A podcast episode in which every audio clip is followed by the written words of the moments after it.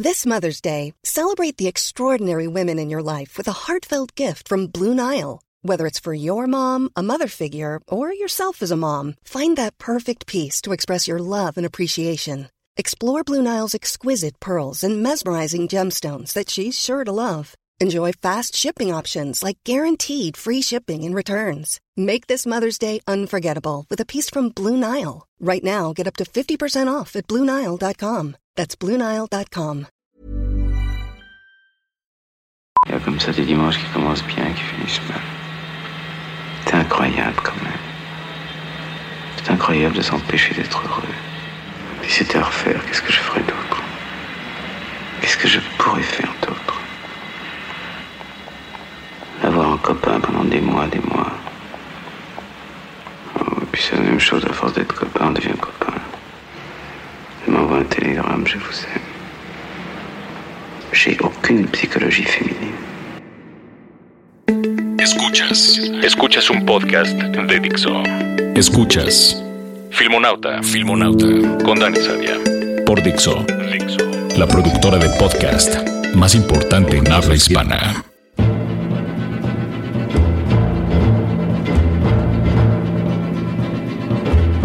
Como dijo el escritor español Miguel de Unamuno, la vida es duda y la fe sin la duda es solo muerte.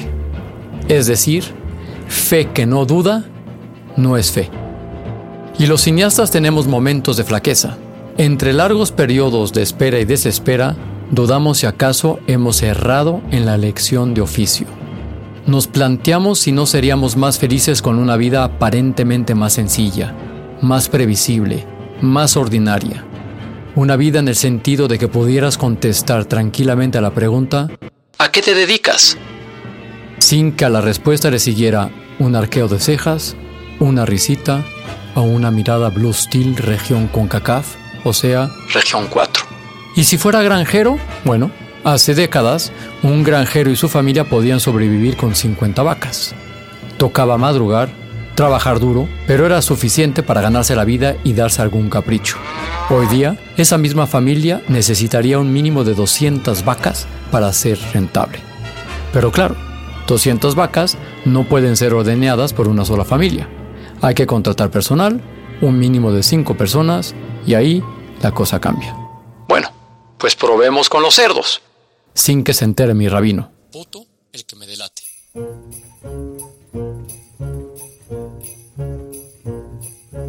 En 1967 había solo en Estados Unidos más de un millón de granjas de cerdos. Hoy apenas queda una décima parte en funcionamiento. Entre muchos motivos, el principal se debe a que cuatro compañías producen el 60% de todos los cerdos que se consumen en los Estados Unidos. Uf, mejor pensemos en otra cosa. ¿Y la música? Llevamos siglos en los que mucha gente se ha ganado la vida honradamente tocando y componiendo. Sí, definitivamente la música es la vía. Gracias a la tecnología, cualquiera puede poner su música a la venta. Es accesible y barato. Ya no hay obstáculos para llegar al mercado. Vayamos a ver las cifras. Nos cuenta el libro Blockbusters de Anita Elverse que en el 2011, de 8 millones de títulos vendidos, el 74%, es decir, 6 millones, vendió menos de 10 copias, suponiendo un 1% de las ventas totales. Dicho de otro modo, en el mercado mundial de la música, 13 álbums vendieron 23 millones de copias. Eso es el 0.001% de los títulos aportando el 7% de todas las ventas. ¿Y las nuevas tecnologías? Tengo un par de buenas ideas para montar un revolucionario motor de búsqueda en Internet. Veamos las cifras en abril del 2016. Google tiene el 71% del mercado y Bing el 12.73%. Y el resto no importa un carajo. Pero ¿qué está pasando aquí? ¿Igual el resto del mundo no es tan idílico como lo pintan? ¿Igual debería ser yo el que arque las cejas cuando los demás me digan su oficio? ¿Startopero? ¿Emprendedor? ¿Standopero? Pues sí, no se salva nadie de una funesta consecuencia de la globalización que es la concentración. Globalizar implica ampliar mercado. Ampliar mercado implica competir globalmente. Competir globalmente implica que el tamaño importa. Como la industria del porno. Bueno, eso me han contado. En la economía del blockbuster, de la que tanto hablamos, impera el lema The Winner Takes All. A una ballena asesina de 3.600 kilos le importa dos cojones la opinión de una sardina. Se la come porque quiere. Bueno, realmente se la come porque puede. Así que el oficio de cineasta nada en las mismas aguas que el resto, aunque creamos que no. La traducción de la concentración en nuestro sector es fácil de detectar con solo echarle un vistazo a la cartelera.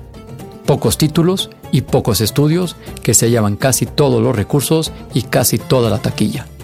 El logline de Platoon decía que la primera víctima de la guerra es la inocencia. En nuestro caso, las primeras víctimas son las películas medianas. Sí, esas películas que ni son de presupuesto de guerrilla, protagonizadas por anónimos aficionados, ni tampoco de presupuesto estratosférico, protagonizadas por grandes estrellas de nueve dígitos. Si accedes a la base de datos de películas IMDB en la sección Pro, te dan un adelanto de lo que viene a nuestras pantallas en los próximos dos y tres años. Veamos. In Development, Black Panther, Deadpool 2, Aquaman, Bad Boys 3. En preproducción, Spider-Man, Thor, Avengers, Transformers, Avatar 2. In production, Power Rangers, Fast 8, Guardians of the Galaxy Volumen 2 y Star Wars Episodio 8. Ahora, tomemos las películas más taquilleras de 1970. Primer lugar, Love Story. Segundo lugar, Airport. Tercero, MASH. Cuarto, Patton. Quinto, Woodstock. Sexto, The Aristocats. Séptimo, Little Big Man. Octavo, Ryan's Daughter. Noveno, Tora Tora Tora. Y décimo, Chariots of the Gods. Habían grandes producciones como Patton o Airport, pero también películas basadas en ideas originales o libros de prestigio que encontraban su hueco entre los diez primeros. Ya hemos contado varias veces en Filmonauta la decisión económica que hay detrás de este fenómeno.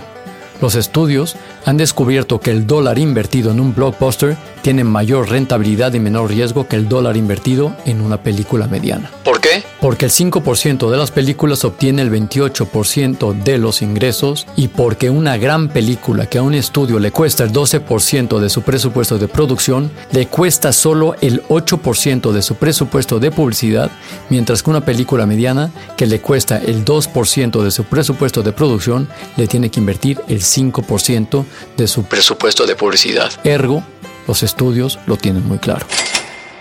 Pero, ¿y nosotros? Como consumidores, como espectadores, tenemos claro que queremos ver siempre las mismas películas, consumir la misma carne industrial, escuchar la misma música, usar los mismos buscadores. Que compartamos un mercado significa necesariamente que tengamos que compartir los mismos gustos e inquietudes. Los grandes concentradores de productos y servicios deberían plantearse que muchas veces su éxito radica en que son lo que hay no lo que queremos necesariamente. Si hay mercado en la uniformidad, deberían descubrir que hay uno mucho más grande en la diversidad. Matthew Weiner, el creador de Mad Men, dijo hace poco. Esta cita de Matthew Weiner, el creador de Mad Men, la he repetido en otro Filmonaut, cuando dijo, algo sucedió que ya nadie puede hacer una película que cueste entre 500 mil y 80 millones de dólares. Eso no puede ser posible.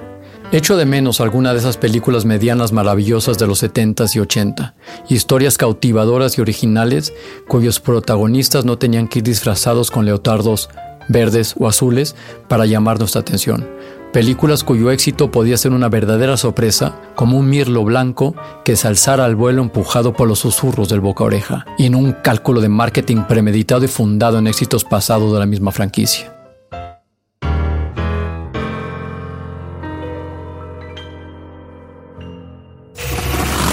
Filmonauta.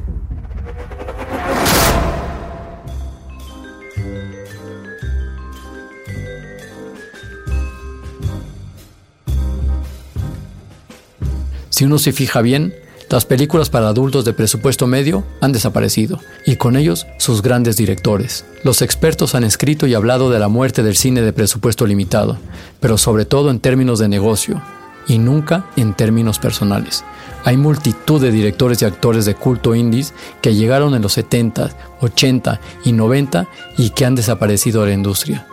Hagamos memoria y dígame cuál fue el último Pulp Fiction, cuál fue el último Padrino, cuál fue el último Blue Velvet que hayan visto. Francis Ford Coppola es un buen ejemplo.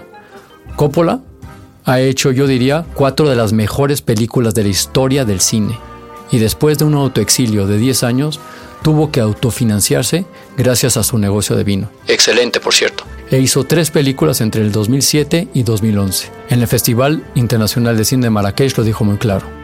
Si vas con un productor hoy en día y le dices que quieres hacer una película que no se ha hecho antes, te van a dar una patada en el culo porque ellos quieren hacer la misma película, la que funciona, la que hace dinero y a nadie quiere arriesgar. Otro ejemplo es Steven Soderbergh, que dijo también en el Festival Internacional San Francisco, las juntas son cada vez más raras. Hay cada vez menos ejecutivos que están en el negocio porque aman las películas. Hay cada vez menos ejecutivos que conocen películas. Son ejecutivos que no conocen las películas, que no ven películas y que deciden qué películas se van a hacer. Así nunca va a funcionar esto. Y para terminar, esta joya de cita de Orson Welles. I look back on my life and it's 95% running around trying to raise money to make movies and 5% actually making them. It's no way to live. Miro mi vida y ha sido un 95% corriendo, tratando de recaudar dinero para hacer películas y 5% haciendo películas. Eso no es una manera de vivir. Esto es Filmonauta y nos escuchamos una vez más la próxima semana.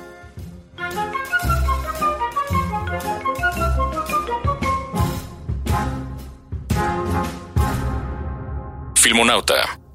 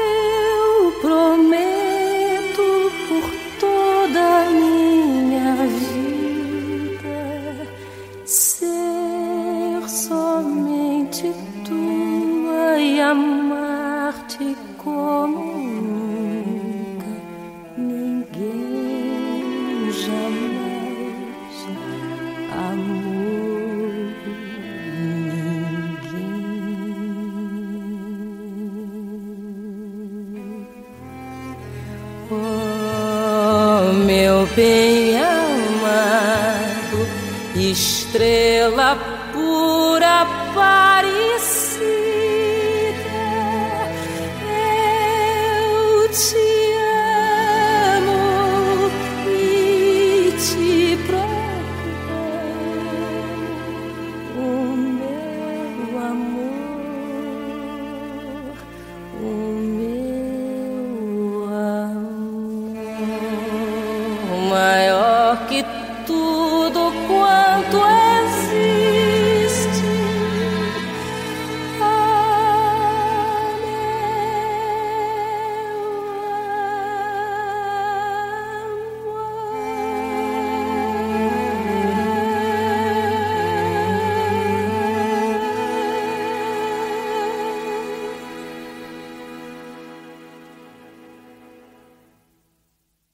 Escuchaste Filmonauta. Filmonauta. Con Dani Sadia. Un podcast más de Dixo. Hola, buenos días, mi pana. Buenos días, bienvenido a Sherwin Williams. ¡Ey! ¿Qué onda, compadre? ¿Qué onda? Ya tengo lista la pintura que ordenaste en el ProPlus app. Con más de 6.000 representantes en nuestras tiendas listos para atenderte en tu idioma y beneficios para contratistas que encontrarás en aliadopro.com. En Sherwin Williams somos el aliado del PRO.